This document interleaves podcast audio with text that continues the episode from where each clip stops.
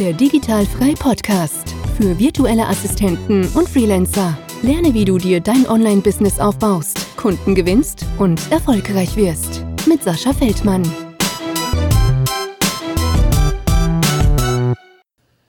Herzlich willkommen zum äh, Digitalfrei Podcast und heute auch wieder die zweite Folge sozusagen, die wir auch hier als Video machen. Das heißt, äh, wenn du äh, Lust hast, kannst du dir das Ganze auch in Bild und Farbe hier anschauen auf Facebook und auf YouTube, aber natürlich auch wieder ganz normal der Podcast-Dealer deines Vertrauens, Amazon, iTunes und so weiter und so fort, wo es das Ganze gibt. Und äh, ja, ich habe ja sehr selten Männer hier zu Gast und äh, komischerweise habe ich jetzt schon den zweiten innerhalb von zwei Wochen, glaube ich, hier am Start.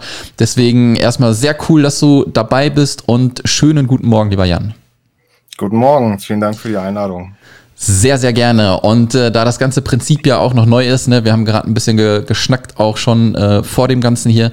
Ähm, Podcast-Premiere für dich, Videopremiere für dich. Deswegen auch schon mal fettes Dankeschön, dass du dich zur Verfügung stellst und das Experiment Video so ein bisschen äh, mit uns austestest. Und wie wir das immer ganz am Anfang machen, ähm, kannst du dich einmal kurz vorstellen, wer du bist, was du machst und dann gehen wir mal so ein bisschen wieder deine Reise entlang, wie alles angefangen hat.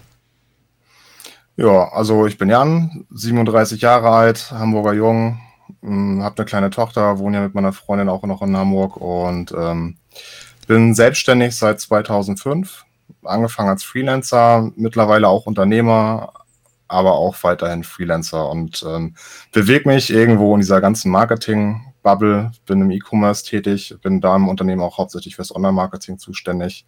Mhm. Von der DNA her eigentlich ein Suchmaschinenoptimierer, mhm. habe aber über das Freelancing eine ganze Menge gemacht. Da werden wir wahrscheinlich gleich mal drauf eingehen. Also angefangen hat's mit der Marktforschung äh, bis hin über Texterjobs und bin übers Texten eigentlich auch zur SEO gekommen. Bin mittlerweile aber eigentlich eher strategisch beratend tätig. Ja, dann äh, geht's dir so ein bisschen auch genau wie mir. Ähm, ich habe auch damals, ähm, ich weiß gar nicht wann, das war auch mit Nischenseiten halt angefangen. Ja. ja ähm, für die Leute, die Nischenseiten nicht kennen, man erstellt eine Webseite zu einem bestimmten Thema, die, wo das Thema jetzt äh, nicht so populär ist wie äh, Adidas Turnschuhe, ja, aber trotzdem eine hohe Nachfrage ist. Und wenn die Leute dann auf diese Webseite kommen, äh, kriegt man im Idealfall eine Provision von, weiß ich nicht, Amazon ist es in 99 Prozent der Fällen, wenn die Leute dann auf den Link klicken. Und äh, da blieb einen wohl oder übel nichts anderes übrig, äh, als Suchmaschinenoptimierung zu lernen. Ja, ja. weil ähm, Social Media Ads gab es in dem Sinne damals noch nicht so crazy. Ja, AdSense hat, glaube ich, gerade auch so ein bisschen erst angefangen. Und äh, da war das auf jeden Fall ähm, ja gang und gäbe, dass man sich damit äh, auseinandersetzen musste. Ja, und da hat man so wirklich die ersten Skills gelernt. Wie war es denn ähm, bei dir, wenn du gesagt hast, du hast 2005 schon angefangen, warst du schon mal in einer Festanstellung? Ja, ähm, ja, ich glaube, ich muss da ein bisschen ausholen. Das begann Gerne. eigentlich alles bei mir so, dass ich aus einem eher konservativen Elternhaus komme. Mein Vater ist Polizist im mittleren Dienst gewesen und ähm, ich stand so an dieser Schwelle, soll ich studieren, gehe ich in die Oberstufe, war damals auf einer Privatschule und das Signal war schon so da, das wird nicht gefördert. Da war keine Motivation da, irgendwie mich in eine akademische Richtung zu bringen. Also musste ich halt überlegen, so wie, wie komme ich in Lohn und Brot.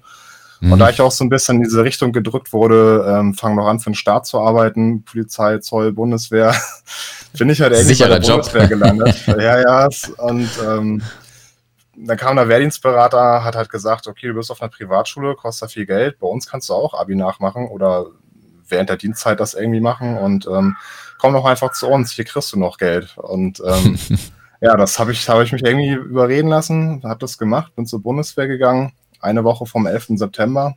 Was uh. dann passiert ist, weiß man, ist Geschichte. Ja. Und ähm, dass das dann nicht der sicherste Arbeitgeber ist, hat man dann auch gesehen. Und ich glaube, das gibt genug Gründe, die ich gar nicht nennen muss, warum man bei der Bundeswehr kündigt. Ja. Auf jeden Fall habe ich das getan. Ich habe nach zwei Jahren habe ich äh, gekündigt bei der Bundeswehr, also bin dann raus und ähm, habe mir überlegt, ich will eigentlich nochmal zur Schule gehen und ähm, bin aber erstmal irgendwie auch wieder mit den Gedanken, ach, was sollst du denn studieren? Ähm, wie finanzierst du das? Habe ich mich eigentlich erstmal für einen Ausbildungsberuf entschieden, ein Praktikum als Veranstaltungstechniker gemacht, mhm. weil ich zu der, der, Zeit auch Mucke gemacht habe, aufgelegt habe und so. Und ähm, ja, bin dann halt umgezogen von Hamburg äh, ja, Richtung Köln. Zwischen Köln und Aachen habe ich da gewohnt, in Langerwehe.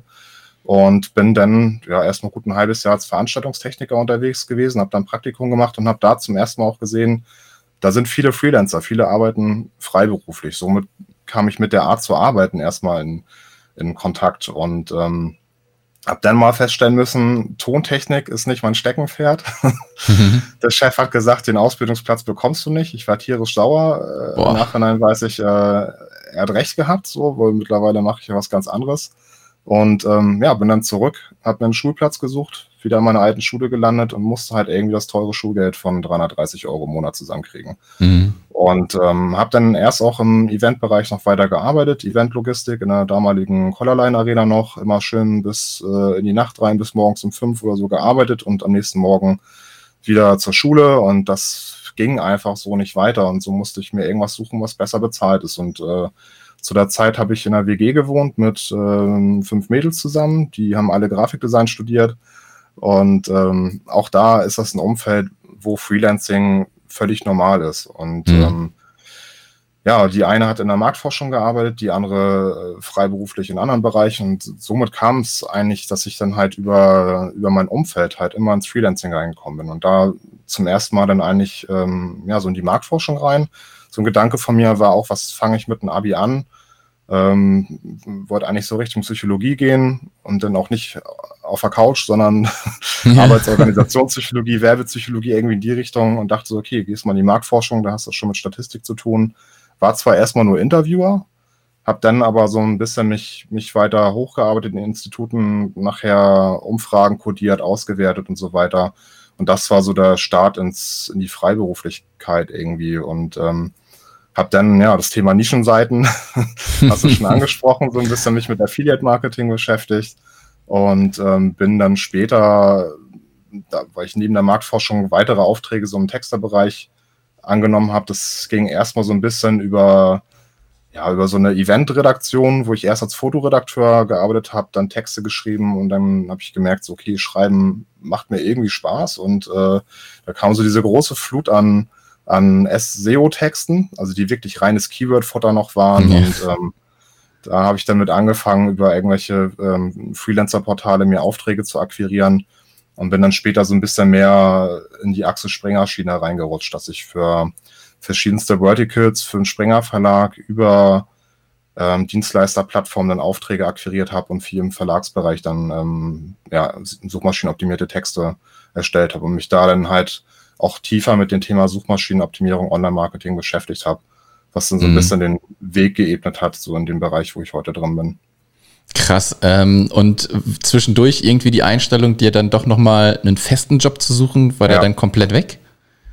Nee, das kam immer wieder, immer dann, wenn es mal finanziell nicht so gut lief. Also so 2008 war schon mal so ein, so ein erster Einschnitt. Ähm, habe zwischendurch noch mal eine Ausbildung angefangen als Sport- und Fitnesskaufmann in der Kung-Fu-Schule. Das war dann mhm. so, ein, so, ein, so ein Ding, wo mich mein Trainer damals gecatcht hat, so auch wieder mit dem mit der Aussage, macht er was Vernünftiges. ja. Kung Fu zu der Zeit war immer noch eine riesen Leidenschaft, ist es heute eigentlich immer noch. Ähm, aber da habe ich dann auch wieder einfach gesehen, dass wenn, wenn du deine Leidenschaft zum Beruf machst, es nicht immer gut ist. Da kannst du auch deine Leidenschaft mit kaputt machen. Das war dann nicht so der Grund, so von wegen, ah, ich möchte wieder Freelancer sein, sondern ich habe halt gemerkt, dass das passt einfach nicht. War dann wieder äh, Freelancer und dann kam halt 2008 Wirtschaftskrise, wo man gemerkt hat, die Unternehmen geben halt einfach nicht viel Geld für Marketing aus. Das ist ja eigentlich mal so ein, so ein Sparparadoxon Ne, mhm. Wer nicht wirbt, das stirbt. Das sollten eigentlich die Marketingleute am besten wissen.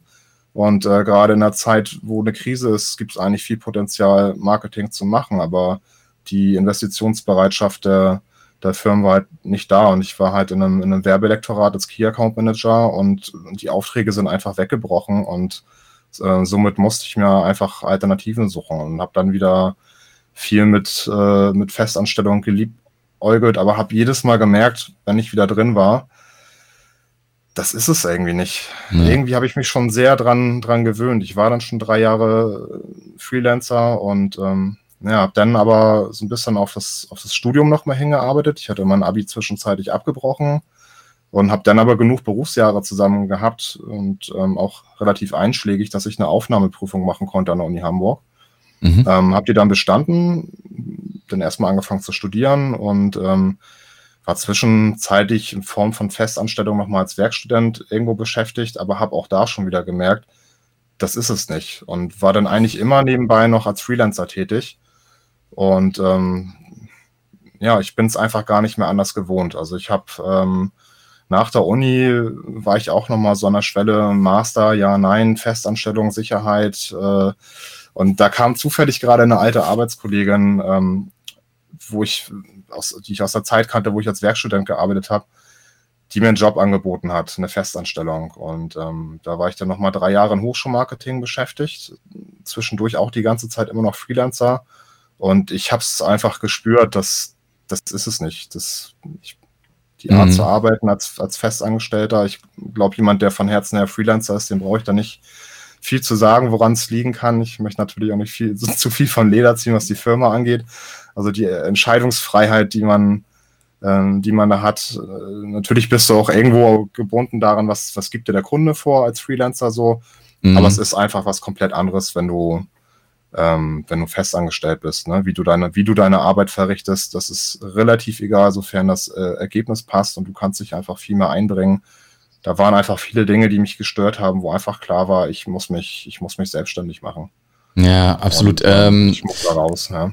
Ja, wo, wo warst du beim Thema Hochschulmarketing? Denn ich habe auch in einer Agentur in Köln gearbeitet und wir waren auch mit Hochschulmarketing äh, befasst. Ich war direkt ähm, Inhouse-Marketing von einer, von einer Hochschule angestellt. Und, ähm, ah, okay, okay, ja. okay. Vielleicht haben wir dann sogar mal irgendwie Kontakt gehabt, denn äh, ähm, also wir waren, also ich war bei Promotion Werk in, in Köln ja, oder auch äh, Campus Service, die die Muttergesellschaft ist und äh, die haben halt auch immer äh, Werbeflächen eingebucht in den Hochschulen halt. Mhm. Ja, und typische Werbeplätze und so. Ja. Nee, das, das war nicht mein Ressort. Also ich habe ähm, war eigentlich schwerpunktmäßig eingestellt, um den Relaunch von der Website mit umzusetzen. Mm, und, okay, okay, okay. War aber generell in alle Online-Marketing-Bereiche auch strategisch mit eingebunden, SEA und so weiter. Ja, ja, ja, ja.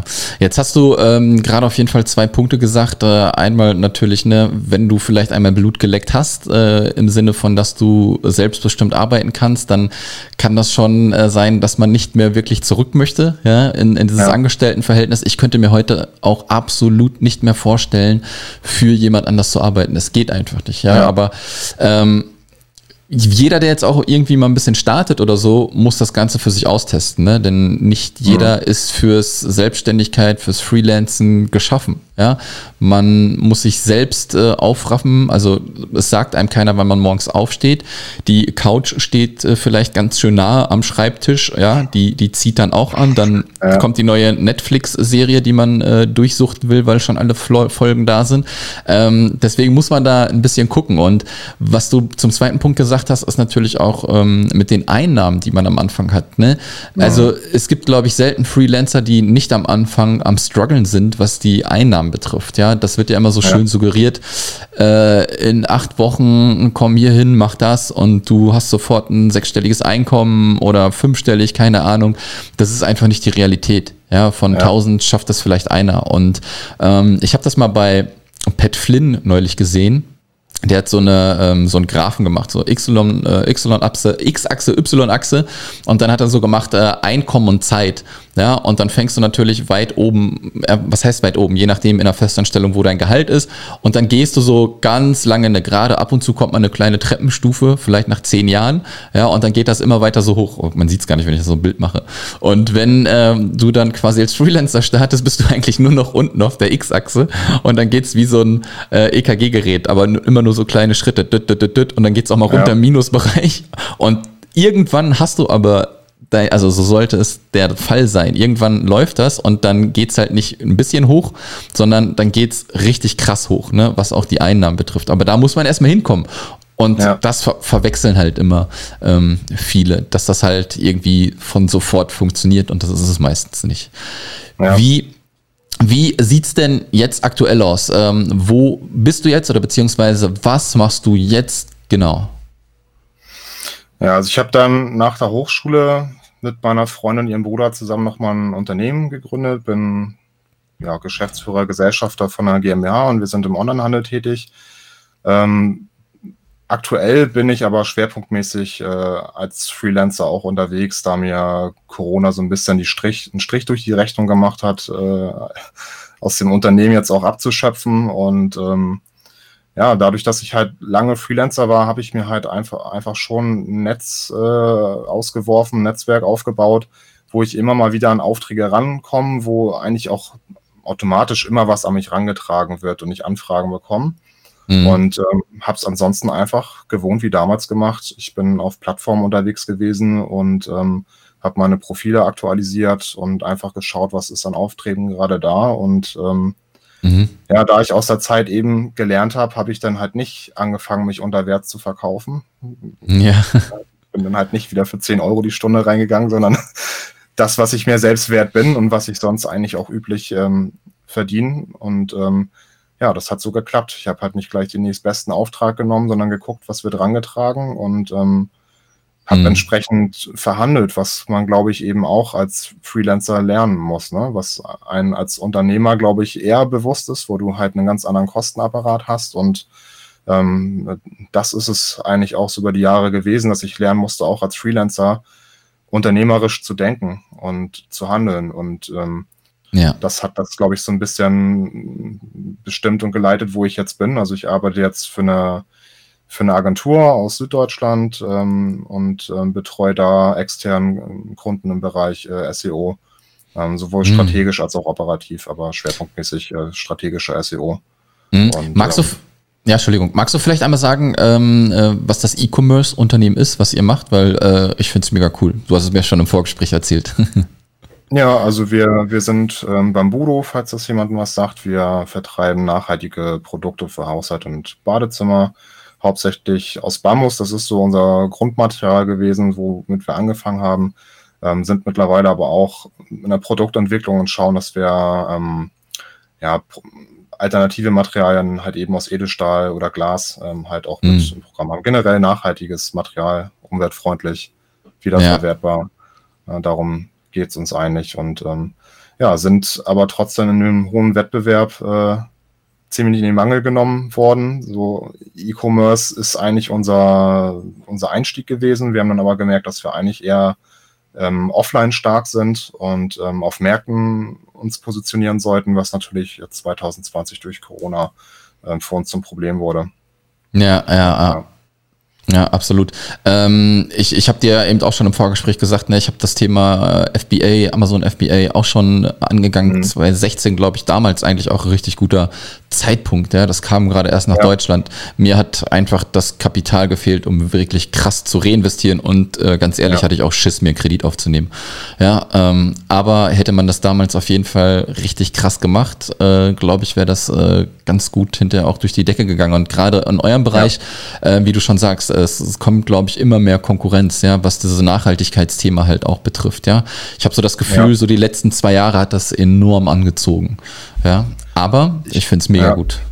Ich kann es ehrlich gesagt keinem empfehlen, in den Bereich reinzugehen. Also wärst du 2016 reingegangen, das hätte gut funktionieren können. Da hättest du dich positionieren und etablieren können. Wir sind Ende 2017, glaube ich, nee, muss ich, muss ich überlegen, doch Ende mhm. 2017 ja, auf jeden Fall sind wir, als wir reingegangen sind, ähm, war es halt so, wir haben uns die Zahlen angeguckt mit den entsprechenden Tools, war alles super. Wir hätten mit einem Produkt so viel Umsatz machen können, hätten wir was von Kuchen abbekommen, wäre alles fein gewesen. Und während wir das Produkt gesourced haben, wäre es eigentlich, während, während das eigentlich in der Produktion war, sind plötzlich so viele Wettbewerber auf den Markt geströmt. Ne? ja. Einer nach dem anderen. Dann hatten wir ja kurz vor Weihnachten angefangen zu sourcen. Das heißt, wir haben noch das Problem gehabt, dass unser dass wir das Weihnachtsgeschäft nicht mitnehmen konnten. Kurz danach kam Chinese New Year, wo dann halt auch wieder Produktionsstopp ist in China, sind dann zwischenzeitlich nochmal out of stock gegangen. Viele kleine Sachen, wo man einfach daraus lernen sollte, ne, die, also es war sehr lehrreich auf jeden Fall die letzten zwei Jahre, ähm, die uns da irgendwo das Genick gebrochen haben, so ein bisschen. Und ich glaube, würden, würden wir uns heute nochmal entscheiden, würden wir was anderes machen. Auch wenn wir grundsätzlich hinter dem Produkt stehen und mhm. hinter dem Thema stehen, muss man einfach auch sehen, dass äh, was FBA angeht, es wird ja gern von FBA Business gesprochen. Und das ist es nicht. Du bist unter, du bist Unternehmer und FBA ist ein Vertriebskanal. Und ähm, FBA allein ist noch kein Business. Und du hast es schon angesprochen, es ist sehr kapitalintensiv. Und wenn du nicht bereit bist, um zu wachsen, um skalieren zu können, Kredit aufzunehmen, dann kannst du das eigentlich gleich lassen. Dann solltest du nicht Onlinehandel machen. Und ja. es gibt einfach Leute in dem Umfeld, die haben das Kapital und die drücken dich einfach weg. Und gerade ja. wenn du jetzt irgendwie klassisch wie FBA auch von den meisten Coaches dann halt irgendwie verkauft wird, hier kauf, nimm dir 5000 Euro in die Hand, gehst nach Alibaba, source dir irgendein Produkt, was möglichst keine Zertifikate oder irgendwas braucht. Alles braucht Zertifikate, selbst die Verpackung. Und da geht's halt eigentlich schon los, dass du gerade in diesem Nachhaltigkeitsbereich Leute hast, denen ist das egal, wo die meisten Coaches gehen eben nicht dahin, dass sie dich als Unternehmer sauber aufbauen, sondern als irgendeine so FBA-Marionette. Und ja, ähm, ja. dann sind halt viele eben, die nicht den, den betriebswirtschaftlichen Background haben und das vernünftig machen, die gehen dann mit ihren 5000 Euro auf den Markt und stellen dann nach zwei Monaten fest, oh, das läuft nicht. Dann stoßen sie das Produkt irgendwie ab zu irgendwelchen Dumpingpreisen. Und ähm, damit wird natürlich der komplette Markt verwässert. Und wenn die Chinesen das sehen, die sagen sich, okay, der, der Deutsche drückt den Preis, machen wir auch. Wir können noch günstiger, weil wir haben dich ja, ja eh schon abgezogen auf der Plattform. Ja, ja. ähm, unsere Preise sind andere und wenn die Chinesen hinterherziehen und dann auch noch, wenn die halt sehen, da ist was zu holen und, und die gehen da mit auf den Markt, da hast du keine Chance. Da musst du da einfach nee. ähm, Möglichkeiten suchen, in Deutschland zu produzieren, Produkte, die eben nicht diesen klassischen FBA-Kriterien entsprechen. Ähm, von wegen passt in einen Schuhkarton, nicht, nicht schwerer als ein Kilo ja. und, und so weiter. Und das ist das, was wir jetzt im Hintergrund machen. Das wäre gerade so, da kann ich noch nicht zu viel zu sagen, weil das halt alles in der Mache ist. Aber ich ähm, arbeite da mit zwei alten Freunden zusammen, die ich seit Schulzeiten kenne. Da, der eine ist äh, Feinmechaniker, 30 Jahre Berufserfahrung, der andere ist sein ehemaliger Lehrling und heute Ingenieur für Medientechnik und äh, wir drei zusammen entwickeln gerade was, wo wir sagen können, das ist aus deutscher Produktion. Da gehst du nicht mal eben günstig auf dem Alibaba-Marktplatz ja. und äh, source da was und haust das dann einfach raus. Und ähm, wo wir uns, wo wir der Meinung sind, dass wir so ein bisschen uns die Konkurrenz fernhalten können und das ein Produkt ist, was auch gerade so ein bisschen in die Zeit passt und vielleicht sogar durch Corona noch befeuert wird, wo da einfach ein Bedarf ist. Ja, ja, sehr geil, sehr geil. Aber das ist auch wichtig, was du sagst, ne? Wenn, äh, wo ich auch gestartet bin, hast du es einfach bei Alibaba bestellt und zack, bei Amazon ja. draufgepackt. Du musst heute irgendwas Innovatives schon machen. Ja, sonst ja. hast du da keine Chance. Die Chinesen, die halt auch da sind, äh, bezahlen keine Steuern, ja, die kriegen nicht immer im Preis. Also da, ja. da da kannst du halt nichts machen. Das, das Witzige war halt, wo ich gestartet bin, 2016 ähm, bin ich mit 1000 Euro gestartet. Da ging das wirklich noch. Ja? Da habe ich mir Hundepfeifen ja. geholt. 500 Pakete Hundepfeifen im, doch, nee, was habe ich gemacht? Doch 500 Pakete aber also ich habe mir so ein, so, ein, so ein Package zusammengebastelt. Eine Hundepfeife war da drin, dann ein Klicker und noch ein Halsband, keine Ahnung. Ja, äh, und das hat super funktioniert. Diese 1000 Stück ging auch weg und das war echt ein cooles Gefühl zu sehen. Geil, das wird verkauft so, ne? Ähm, ja. Mega geil. Und ja, das haben anscheinend dann halt auch die Chinesen gesehen, dass das funktioniert. Und dann kamen die halt und haben da Massen reingehauen, den Preis runtergemacht.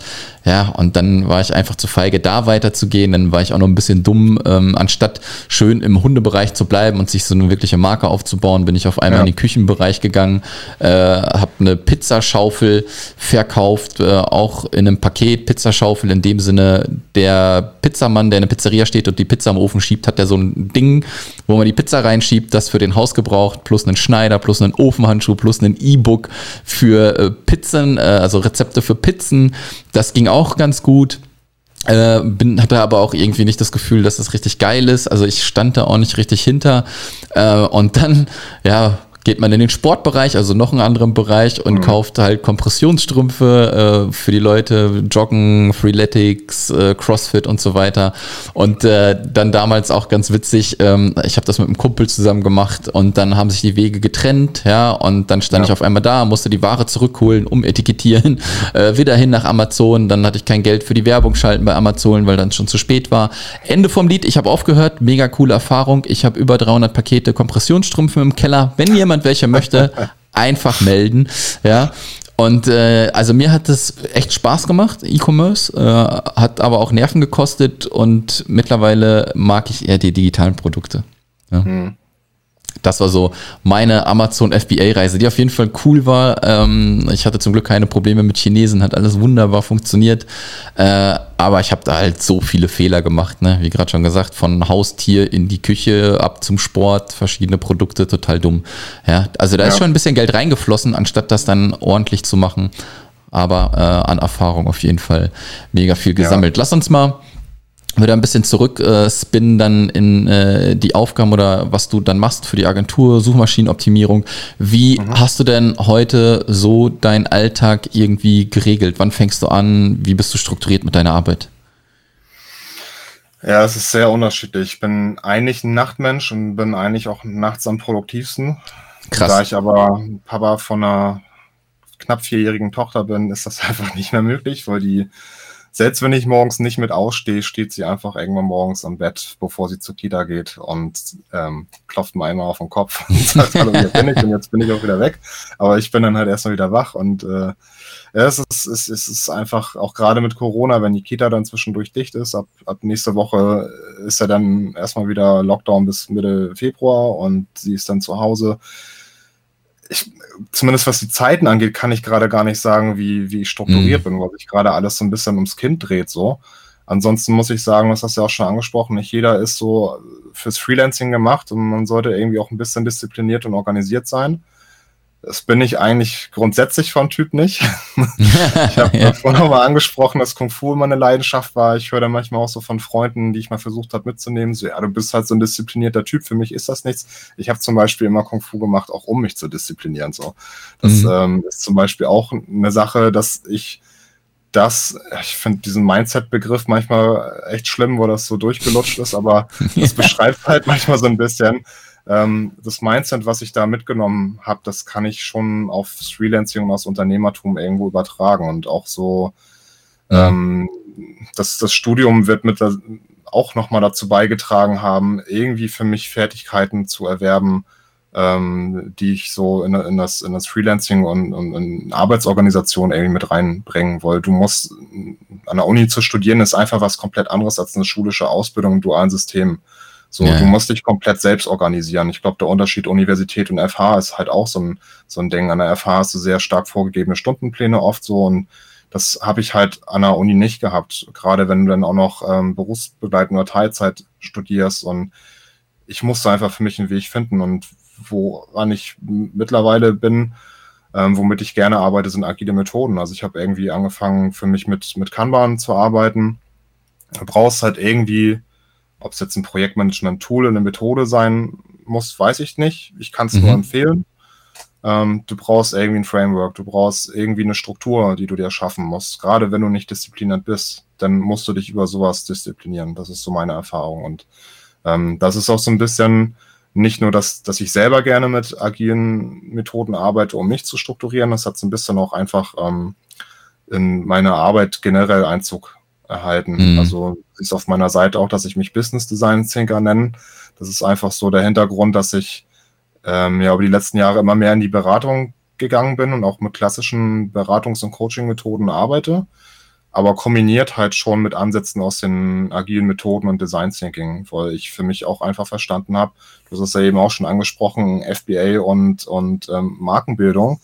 Markenbildung geht nicht von heute auf morgen. Du haust ja nicht einfach ein Logo hin und ähm, eine Website und machst ein bisschen Marketing, schaltest ein paar Ads, so der eigentliche Prozess dahinter, Markenentwicklung und Markenführung, ist halt kein Projekt und das ist beim Thema SEO auch. Es, kannst zwar in Projekten denken, die sind aber eigentlich immer nur Teilabschnitte eines Prozesses. Und dieser mhm. Prozess ist nicht linear, der läuft iterativ.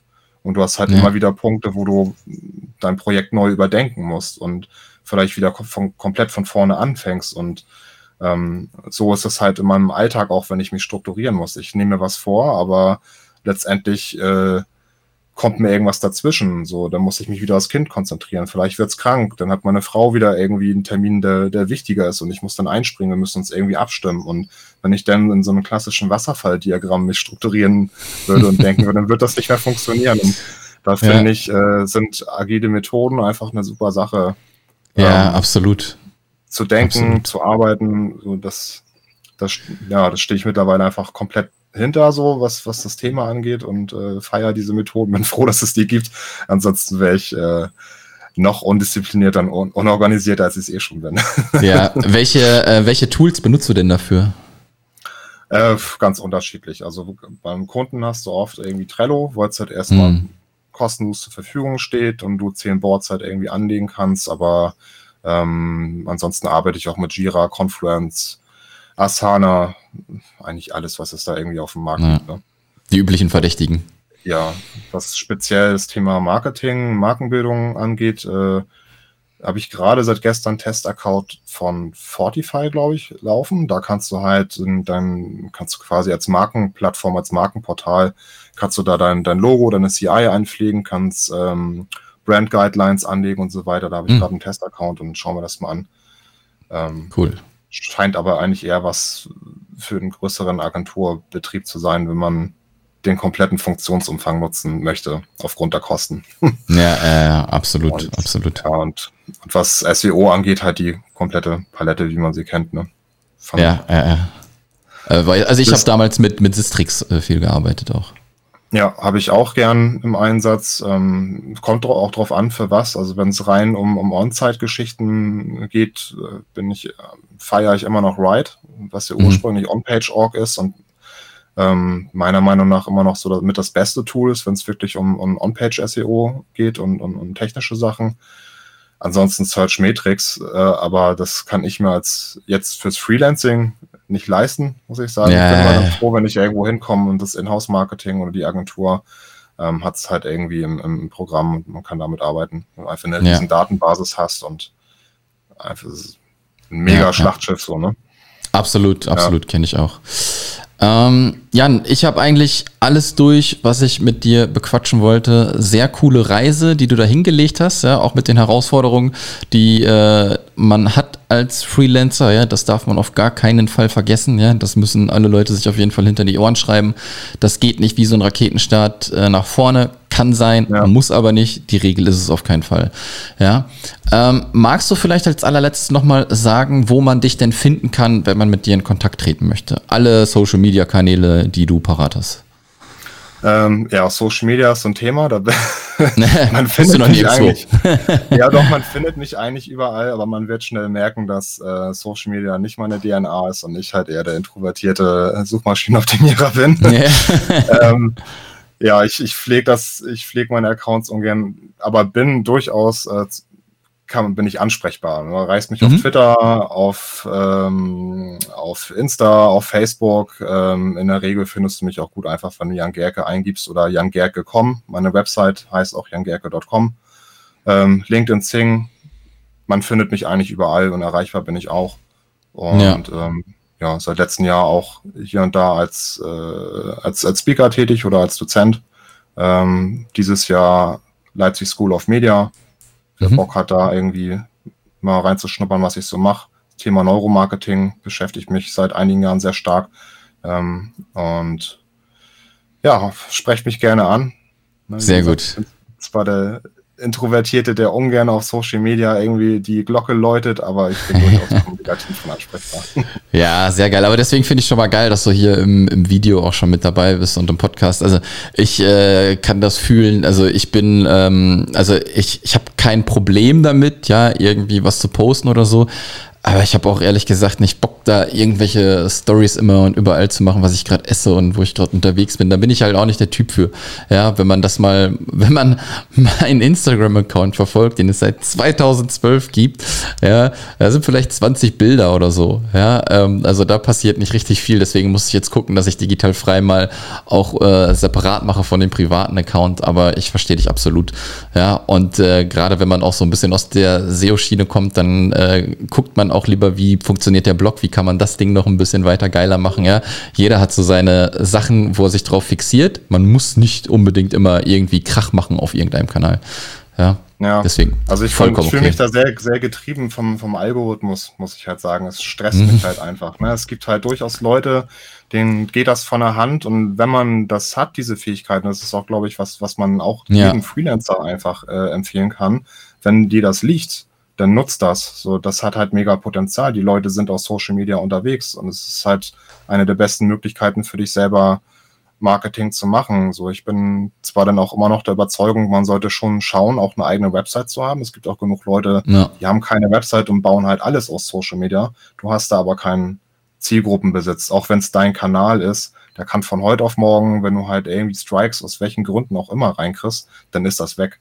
Ja. Und ähm, das aber grundsätzlich, glaube ich, ist das was, was man auch ähm, den Leuten, wenn, wenn du neu bist als Freelancer und gerade anfängst, schon jetzt mitgeben kann, äh, fang an damit. Und wenn es so wie für, für mich ein Problem für dich ist, ständig irgendwie zu posten und du dennoch denkst, ich sollte das aber tun, bau dir eine Struktur auf. Fang an, Prozesse zu standardisieren, nutz Tools wie Hootsuite und ähm, produziere vor, damit du nicht diesen Redaktionsdruck hast.